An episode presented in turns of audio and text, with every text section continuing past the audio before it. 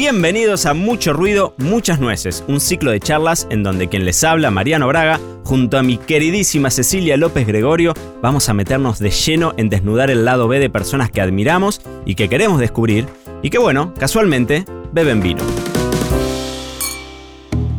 Este episodio es presentado por Nomacork by Inventions. Siempre en el ojo de la tormenta. Él es el crítico responsable de catar las etiquetas argentinas para el medio más influyente del mundo del vino. Y sus puntajes pueden llevar al estrellato o hacer caer al olvido cada una de las botellas que pasan por sus manos.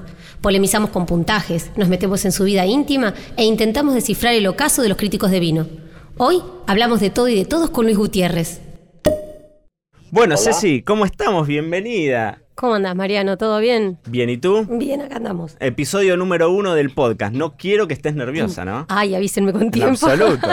En lo absoluto, no. Encima hoy tenemos una, una entrevista maravillosa. Tenemos uno de los grandes referentes del vino a nivel internacional. Uno de Impresionante. los grandes críticos de vino. Así que no voy a dar muchas vueltas. Vamos a presentarlo. Buenos días acá en la Argentina. Buenas tardes Buenas allá en. España. Luis Gutiérrez. ¿Cómo estamos? Hola, ¿qué tal? Muy bien, muy bien. ¿Cómo estás, Luis? que el número uno del podcast, madre mía. Absolutamente, Bien, bien, bien. absolutamente. Inauguramos con todo. Absolutamente, como corresponde. Luis, ¿de dónde estamos hablando? ¿En dónde estás? ¿En qué parte de España estás? Yo estoy en Madrid, En Madrid. En es Madrid, en es ahí centro. donde vivís, en Madrid. ¿En qué parte de Madrid vivís? en Las Rozas, es, Ah. es, eh, en la parte noroeste, digamos en la carretera hacia Galicia. Perfecto. Pero vamos, a 15 kilómetros de- del centro. Bueno, y te, agarra- y te agarramos en España, que tampoco es tan usual, porque andás ahí mm, merodeando los mundos.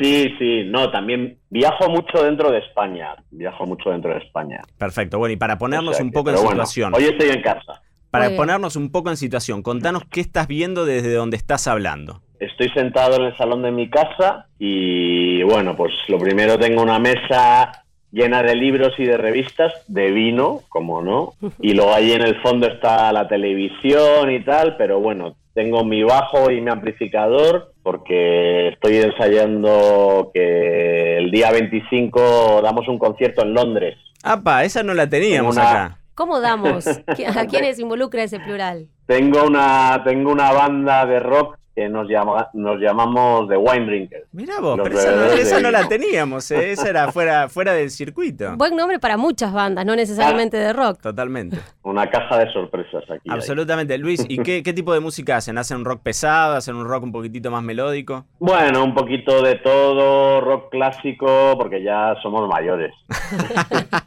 ¿Que es una banda grande? ¿Son muchos? Sí, sí, hay unos cuantos músicos y, y luego somos otros del mundo del vino. Perfecto. A los músicos les gusta mucho el vino y a nosotros nos gusta mucho la, La música. música, claro. Bueno, Entonces nos juntamos, bebemos vino, tocamos y nos lo pasamos muy bien. Es un buen complemento. cosa- Quiero escuchar el tercero de los temas del show. Te lo pido por favor, porque el primero debe ser divino, pero si le dan al vino mientras tanto, debe ser interesante ver esa evolución del show. Cada Luis, vez mejor. ¿y, y- Muy y- bien. y la, y la ves en algún momento como una, como una salida laboral, como algo para, para, para dedicarte, digamos, profesionalmente o, o solamente lo haces como para despuntar un poco el vicio? No, bueno, es un, es un hobby y ahora que lo estoy pensando no sé qué decirte porque yo siempre había tenido el vino como hobby y que no quería trabajar en el vino, pero bueno, de repente ocurrió y la verdad es que no me he quedado sin hobby, lo que me he quedado es sin trabajo porque ya no trabajo, ya solo disfruto. Bueno, no lo digas así que más de uno te va a envidiar entonces. Bueno, no es exactamente verdad porque ya sabéis que todos los trabajos tienen su lado bueno y hay, y hay momentos más duros, pero, pero no, el tema de la música claramente mm, no tengo ninguna posibilidad de sobrevivir siendo músico. Bueno, pero ya hiciste un cambio así importante una vez, ¿no? Porque tu formación académica, por decirlo así, no está relacionada con el mundo del vino y, sin embargo, si al principio bien, como decís vos, fue un hobby esto, ¿no? De, de hacer crítica de vinos y ahora un día te llamaron por teléfono y te dijeron, te invitaron, ¿no? A ser un terrible crítico como sos ahora. Sí. Y, y cuánto te costó dar ese paso? ¿Cuánto te costó dejarlo lo formal por esto que primero era un hobby y ahora es un trabajo y un sustento hasta de vida, ¿no? Sí, sí, ahora claramente es mi, es mi actividad, que me ocupa el 120% del tiempo, más o menos. Pues mira, yo trabajé 22 años en una empresa multinacional, en, en Tetra Pak, que es la que hace los tetrabricks, los cartones, y nada, nada que ver con el mundo del vino. Y el vino era simplemente mejor. Y esto ya lo he contado muchas veces, yo creo que la gente ya se lo debe saber. el público se renueva siempre. Habrán nacido nuevos desde entonces. Que no. Y, no pensaba que, el, que, el, hobby fuera a crecer de una forma tan, tan loca, ¿no?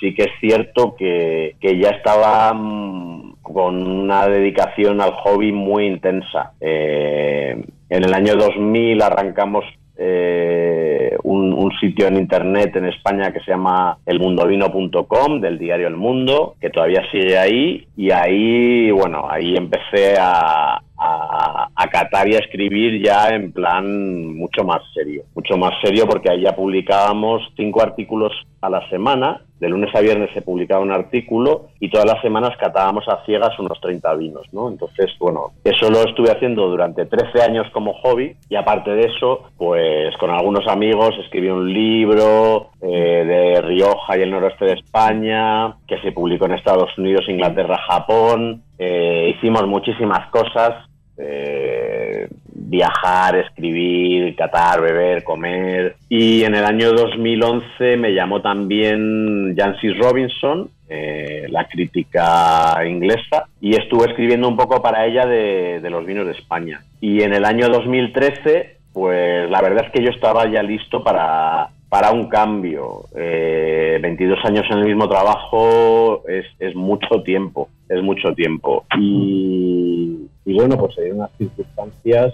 y, me ofrecieron cubrir España, Chile, Argentina para el Wine Advocate, que es la publicación que fundó Robert Parker, el crítico más influyente que ha habido en la historia del vino. Y bueno, pues aquí siete años, siete años, sí, por ahí, pues aquí sigo. Qué grande. Luis, y te hago una consulta. ¿Tenés así algún momento que vos recuerdes como, como el momento en el que te hizo el clic y dijiste, bueno, efectivamente ese hobby puede llegar a ser mi sustento de vida, ¿no? Dedicarse al vino tampoco mm. es un asunto fácil, es como el deseo de muchos, pero difícil de concretar. ¿Tuviste así un momento en que dijiste, bueno, sí, me tiro a la pileta, me dedico a esto 100%, dejo mi formación académica y me dedico a los vinos? Bueno, la verdad es que es lo que, lo que tú dices, ¿no? Es, es es complicado ganarse la vida, sobre todo de una manera independiente. ¿Qué quiero decir con una manera independiente? No teniendo ningún tipo de sponsors, no teniendo ningún tipo de publicidad, no teniendo ningún tipo de relación comercial con lo que es el comercio del vino, la producción y comercialización, ¿no? Entonces, de esos trabajos hay muy pocos en el mundo, muy pocos en el mundo. Y, si te digo casi solo uno, para, eh, sobre todo, pues los vinos de España, Chile, Argentina, que estamos hablando, ¿no? Y ese trabajo, pues, eh, pues era en el Wine Advocate, Robert Parker, el número uno mundial, ta, pero lo que pasa es que ese trabajo lo estaba haciendo una persona. Eh, y justo en el momento que yo estaba ya preparándome para salir de mi trabajo anterior, pues resulta que una persona del Wine Advocate se despide y se sale dejó eh, vacío, digamos, eh, Borgoña, Champán, Napa, Italia y no sé qué, o sea, una, una locura. Entonces hubo una reorganización y la persona que estaba a cargo de España, Chile, Argentina, que era Neil Martin, no sé si lo llevasteis a conocer. Claro, claro. Que esto hizo, solo lo hizo una vez. Bueno, pues él dijo, eh, yo me pido Borgoña. Y de repente, ese único trabajo ideal que te permite mantener a tu familia y mantener tu independencia, se queda libre. Se queda libre y un día me llaman por teléfono y era Lisa Perrotti Brown, la, editora de Wine Advocate, que me dice, que me hace solo una pregunta, me dice, ¿qué tenemos que hacer para que te vengas a trabajar con nosotros? Y yo le dije, muy sencillo, le dije, mantener a mi familia. Me dijo, ok, en ese momento vi que era posible. Qué grande. ¿Y qué relación tenías hasta ese momento con Argentina? ¿Habías venido alguna vez? ¿Conocías los vinos? Me imagino que sí, claramente, pero, pero bueno, ¿qué relación fluida, digamos, tenías con el mundillo del vino local? Eh, a ver, de España, de España mucho, de Europa bastante, porque obviamente lo tenemos muy a mano y lo cierto es que de América mucho menos, mucho menos porque, bueno, España es un gran productor de, vino, hay poco vino de otros países y lo poco que hay pues tiende a ser pues lo más cercano. Eh, Italia, Francia, Portugal, etcétera, ¿no? Y hay muy poco, muy poco vino de Chile y Argentina aquí. Eh, que ahora hay un poquito más, por suerte.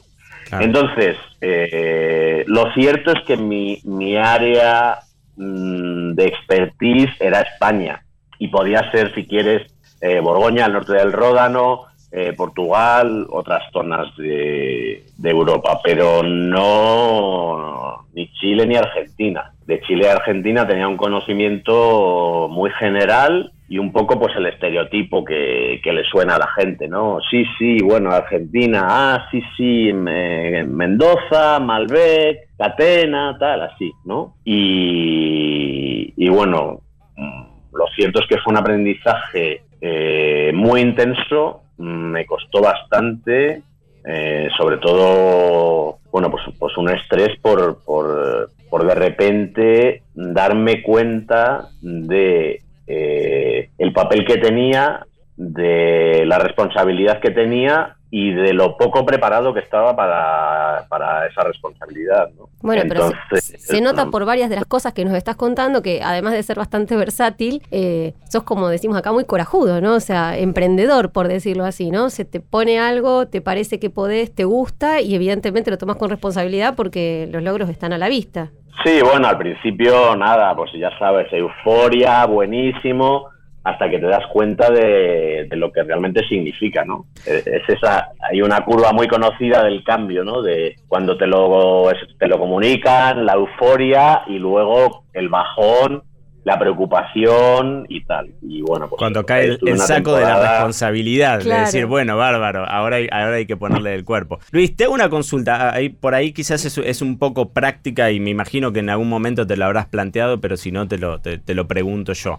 Eh, ¿Cómo influye la crítica de vinos en el consumidor? A ver, déjame reformular un poco la pregunta. ¿Cuánto crees, digamos, o si crees que la crítica de vinos le suma a la persona de pie, digamos, que va a la góndola a comprar? ¿O crees que es mucho más influyente esa crítica en el mundillo, como te digo, el micromundo de enólogos, bodegueros, importadores y que quizás al consumidor eh, último no, no, no, no le resulta tan importante o, no, le resulta tanto un, material como de toma de decisión eh, el que un vino tenga 90, 95 o que tenga 87 puntos? Bueno, en principio nosotros somos una guía para consumidores. Eh, vivimos de la suscripción de los, de los consumidores y no tenemos ningún tipo de relación comercial con, con el negocio, con lo cual nuestro trabajo es para el consumidor. Eh, ¿Qué ocurre? cada vez hay más información, cada vez hay más voces y cada vez hay más dispersión, pues tanto de, medios de comunicación, eh, la explosión de las redes eh, sociales y tal. Y entonces, pues eh, el consumidor puede estar igual perdido, abrumado, saturado, confuso, no lo sé, pero la idea es obviamente ser un, una guía para consumidores. Lo que pasa es que el consumidor también tiene que saber un poco cuáles son las ideas o los, o los gustos de un cierto crítico para que ese crítico le sea de valor. Por ejemplo, si tú, si a ti te gusta exactamente lo contrario que me gusta a mí, no te voy a decir que sea inútil, porque eh, si es totalmente contrario, es útil. Porque a ti te guste, a mí no me va a gustar, y lo que a ti no te guste, a mí me va a gustar. Pero bueno, es mejor cuando encuentras una persona o un paladar que, que, es mucho más cercano al tuyo, que es cercano a tus ideas. Entonces la opinión de, de ese crítico para mí tiene muchísimo más valor. El público generalista, obviamente, pues puede que no tenga ese interés en conocer tanto. Entonces, lo que nosotros hacemos con la escala de puntuaciones es montar una jerarquía de cómo vemos eh, la calidad de los vinos. ¿no? Entonces, bueno, pues es una escala que es fácilmente entendible y no hay que, no hay que hacer más. Eh, pero hay muchísimo más en, el vino y en el mundo del vino, por supuesto. Bueno, sí, que es, que es útil, pero con cierto trabajo por parte del interesado. Digamos. Luis, y en este, en esta, digamos, lo que estás diciendo, ¿verdad? Em, ¿Qué tiene que tener un vino para que a vos te emocione? Para saber si yo como consumidora te tomo de referencia eh, esto que estás diciendo o estás en el, en, digamos, en, frente de mis gustos. Claro, porque hablábamos hace un ratito con mm. Ceci ese, ¿no? Eh, el, rol del crítico también es un rol, un, pasa lo mismo, yo soy sommelier, ¿no? Los que trabajamos en la industria tenemos un rol privilegiado de probar vinos que quizás a, una gran mayoría del público no, no accede. Y entonces cuando la vara se sube, es difícil la sorpresa. Así que está esto que te, que te, dice, que te dice Ceci, ¿qué tiene que tener un vino para emocionarte y que salga de, lo usual, de lo que uno suele probar teniendo una vara tan alta? Sí, yo imagino que habrás probado terribles vinos. Entonces digo, ¿cómo se, cómo se lo emociona Luis con un vino? ¿Qué tiene que tener un vino para que, que a vos te emocione? Bueno, a ver, vino hay mucho y hay digamos que casi, casi dos productos diferentes con el mismo nombre. El vino es eh, zumo de uva fermentado, ¿no? Y luego digamos que están los vinos de calidad, los vinos artesanos, que son a los que nos estamos refiriendo nosotros, ¿no? Entonces, primero esa separación entre, entre dos casi mundos, ¿no? Y luego, pues, pues, eh, ¿qué es lo que tiene que tener un vino ya no para que me emocione, porque bueno, para que me emocione hay muchas, muchas, muchos pasos dentro de esa escala, ¿no? Pero, pero para mí un vino tiene que, representar lo que pone en la etiqueta, que normalmente pone un año y un sitio, y tal vez una uva, ¿no? Entonces, lo primero que, que represente eso. Si es un vino con una producción, como te decía, a mí ese producto me interesa poco o nada, ¿no? Mm. Eh, entonces, que exprese el lugar de donde viene, exprese la añada, el sitio, el clima y que me transporte allí. Por eso, para mí es muy importante ir al sitio del que, del que procede, ir al ver el viñedo, pasear por el viñedo que, del, que, del que salen las uvas. Y bueno, pues luego ya dentro de eso hay muchos matices y muchas escalas.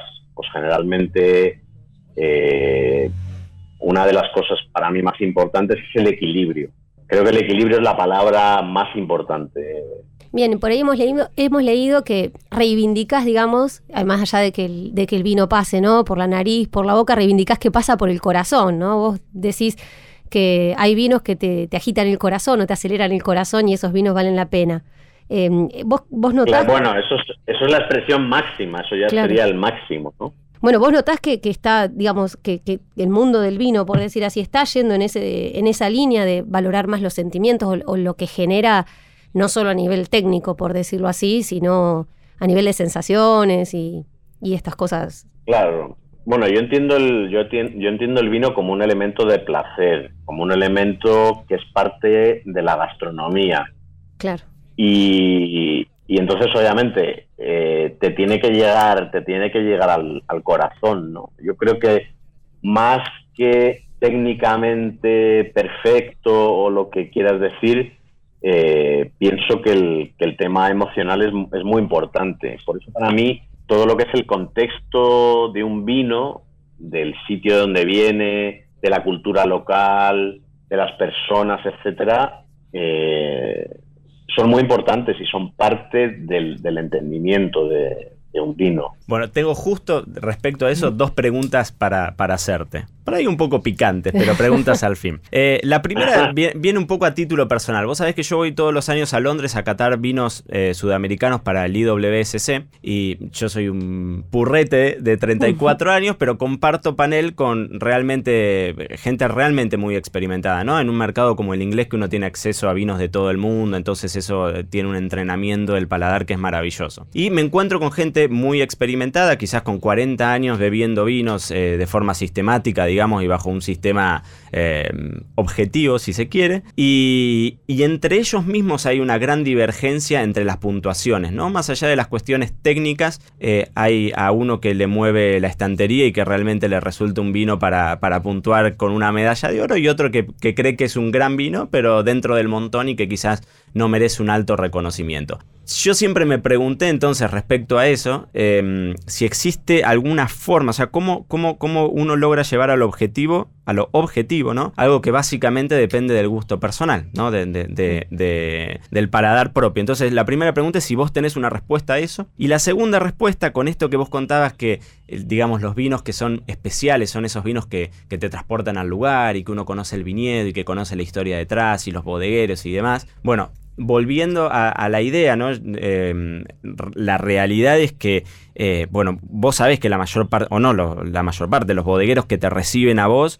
o a cualquier crítico, digamos, realmente tienen un trato muy especial, ¿no? O sea, el, bodeguero se, se, esfuerza en recibirte, te muestra su familia, te abre su, su cocina. Eh, te, bueno, eh, hemos leído inclusive algunas historias en donde te grababan las copas con tu nombre y demás, ¿no? Y eso, para bien o para mal, ¿no? ¿Cómo, cómo logras que eso, digamos, no interfiera en tu, en tu valoración, para bien o para mal? Vuelvo a lo mismo, ¿no? Si la experiencia es maravillosa, ¿cómo haces para que eso eh, interfiera o aunque sea lo menos posible, ¿no? todo dentro, enmarcado dentro de que la crítica depende de una persona, eso queda claro, pero ¿cómo haces para que eso no te afecte la crítica? final que vos le vas a poner un vino? Esas son las dos preguntas, medio raras, ¿no? Pero la primera es, si vos tenés alguna respuesta a cómo llevar al objetivo algo, algo tan, tan, tan dependiente del paladar, y la otra es cómo haces para que esa cosa, eh, digamos, subjetiva no te termine afectando. Vale, es que lo que es la crítica de vinos,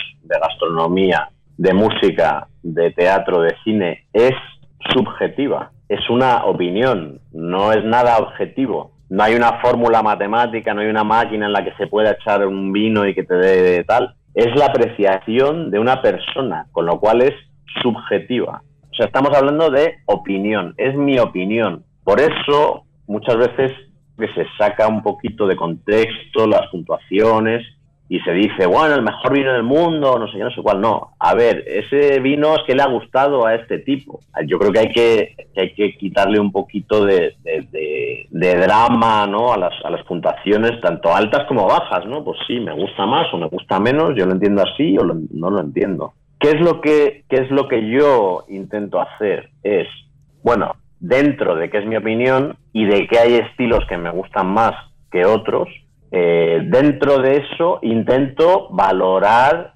eh, qué nivel de calidad tiene un vino, independientemente de si me, si me gusta el estilo más o menos. ¿no?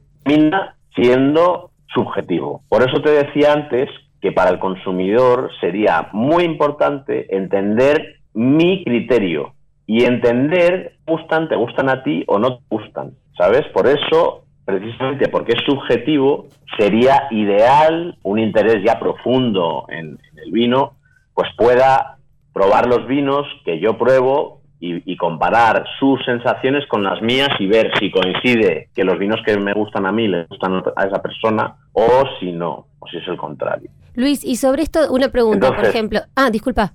No, sí, sí, sí, dime. No, te iba a decir, eh, no nos vayamos a dos personas. Eh, Luis, bebedor vocacional de hace 20 años, y Luis, crítico hoy. Eh, ¿qué, semejanzas ves vos entre esa persona que antes bebía con otro, quizás con otra finalidad o de otra manera, menos sistemático o, o más más privado, por decir así, de Luis que hoy prueba un vino y emite una opinión importante y demás. ¿Qué semejanzas y qué diferencias ves vos entre vos mismo hace 20 años y ahora? Bueno, yo creo que básicamente lo mismo, lo que pasa es que ahora soy, pienso que bastante más prudente y, y más consciente de las limitaciones que tenemos por lo amplio y complejo que es el mundo del vino, ¿no? Eh, cuando somos jóvenes tendemos a ser un poquito más radicales, tendemos a pensar que ya llega un momento que lo sabemos todo y a lo mejor somos un poco kamikazes, ¿no? Y yo creo que cuanto más aprendes, más te das cuenta de lo poco que sabes. ¿Tenés algún ejemplo de, eso? ¿Hay, ¿Hay, algo que se te venga a la mente decir, mira lo que hice hace 10 años, eso no lo volvería a hacer? ¿Tenés algún caso así que se te, que se te ocurra? No, nada, nada concreto, pero bueno, pero, pero recuerdo que juntándome con mis amigos éramos mucho más críticos y mucho más destroyers, ¿no? Los vinos que no nos gustaban los despellejábamos. y ahora pues intento no hacer eso, ¿no? Y ahora aunque esté muy cansado intento ser consciente del trabajo que hay detrás de un vino te guste más o, menos, ¿no? Y ser respetuoso ¿Y cómo lo manejas con la gente Que, lo ha hecho. ¿Cómo lo manejas eso? Yo te he visto catar muchas veces eh, perdón, eh, que te decía, yo te he visto catar muchas veces con el, con el enólogo al lado. ¿Cómo haces cuando probás un vino y que decís definitivamente es un vino o con algún error técnico muy marcado o un vino que no termina de, convencerte? ¿Cómo piloteas esa cara? ¿Cómo, cómo, haces? O si definitivamente le decís, mira, podrían mejorar por tal lado. ¿Cómo, ¿Cómo funciona eso? Mira, yo no, yo no soy capaz de hacer vino ni bueno ni malo, con lo cual cualquiera que sepa hacer un vino malo ya, es, ya sabe mucho más que ¿no? Y creo que lo más honesto que yo puedo hacer, yo le voy a decir mi parecer. Si yo no doy mi opinión, no estoy haciendo mi trabajo. Y, y a una persona, creo que si no le estoy diciendo realmente lo que pienso y a todo el mundo le dijera, no, no, buenísimo, buenísimo, buenísimo, pues, pues creo que, que no estaría que no estaría siendo honesto, ¿no? Entonces, eh, o sea, cuando, cuando estoy catando con un, con un enólogo un viticultor, eh, estamos discutiendo su trabajo y le estoy dando mi, opinión. Te, quería preguntar en ese mismo sentido si tenés amigos bodegueros a los que después les tenés que puntuar los vinos. ¿Te pasa eso? Porque, digamos, debe ser eh, imposible no generar amistades, no generar lazos dentro de la industria del vino y por ahí son muchos los que te acercan sus vinos, te piden su opinión sincera, pero bueno, saben que tu crítica o, tu definición no es la, la del montón, claro. A ver, obviamente, yo, yo conozco a muchísima gente del mundo del vino antes de que me dedicara profesionalmente al vino. Entonces, algunos son amigos, son menos amigos o lo que sea. Yo eso lo he mantenido exactamente igual. Eh, no, por, no por cambiar de trabajo voy a cambiar yo como persona. Mis amigos siguen siendo mis amigos y, punto. Eh, si, si es un amigo, razón de más para darle una opinión súper sincera, ¿no? Porque si a un amigo todavía le estás engañando, pues entonces, ¿qué es lo que estás haciendo? De todas formas, lo que sí que es importante que, te quería, que os quería comentar es que cuando tú encuentras un vino que te gusta, quieres conocer a la persona. Es muy raro que a mí me guste un vino y que, y que, no, y que no me entienda con la persona que lo, que lo hace. Me ha ocurrido alguna vez, ¿eh? y, es, y es como que te, te chirría el cerebro, ¿no? Te, se cortocircuita ahí. Entonces, lo que te quiero decir, tienes una tendencia a, a, tener una mejor relación con gente que hace vinos que te guste que al revés. Pero los queremos igual, no importa. son amigos igual. Que ellos pongan la comida. Son, amigos. Claro, es así, que ellos pongan la comida a la próxima y vos llevas los vinos. sí, pero bueno, que lo, que lo que te quería decir es que eh, hay, hay más posibilidades de, una afinidad con personas que tienen tus mismas ideas, que tienen tu misma filosofía, que están buscando en el vino lo mismo que estás buscando tú, ¿no? Eh, pero eso, pero eso no hace que, tu que mi opinión cambie respecto a los vinos. Los vinos son los vinos, la persona es la persona. Y en eso sí que yo intento ser estricto. Perfecto, perfecto. ¿Cómo te imaginas la crítica de vinos en 10 años? ¿Para dónde te crees, crees vos que, que, va a ir? Uf, es muy complicado, es muy complicado porque, bueno, lo que comentaba antes, la explosión de las redes sociales, de medios de comunicación. Eh, ahora mismo yo he visto que se está banalizando todo mucho. Eh, lo que quiero decir. Antiguamente, hace 10 años, había foros de discusión de vino en Internet donde discutías y escribías párrafos muy grandes y ahora la gente hace una foto de una botella, la pone en Instagram y ni siquiera se habla. Entonces es todo como mucho más superficial y se está perdiendo profundidad tal vez.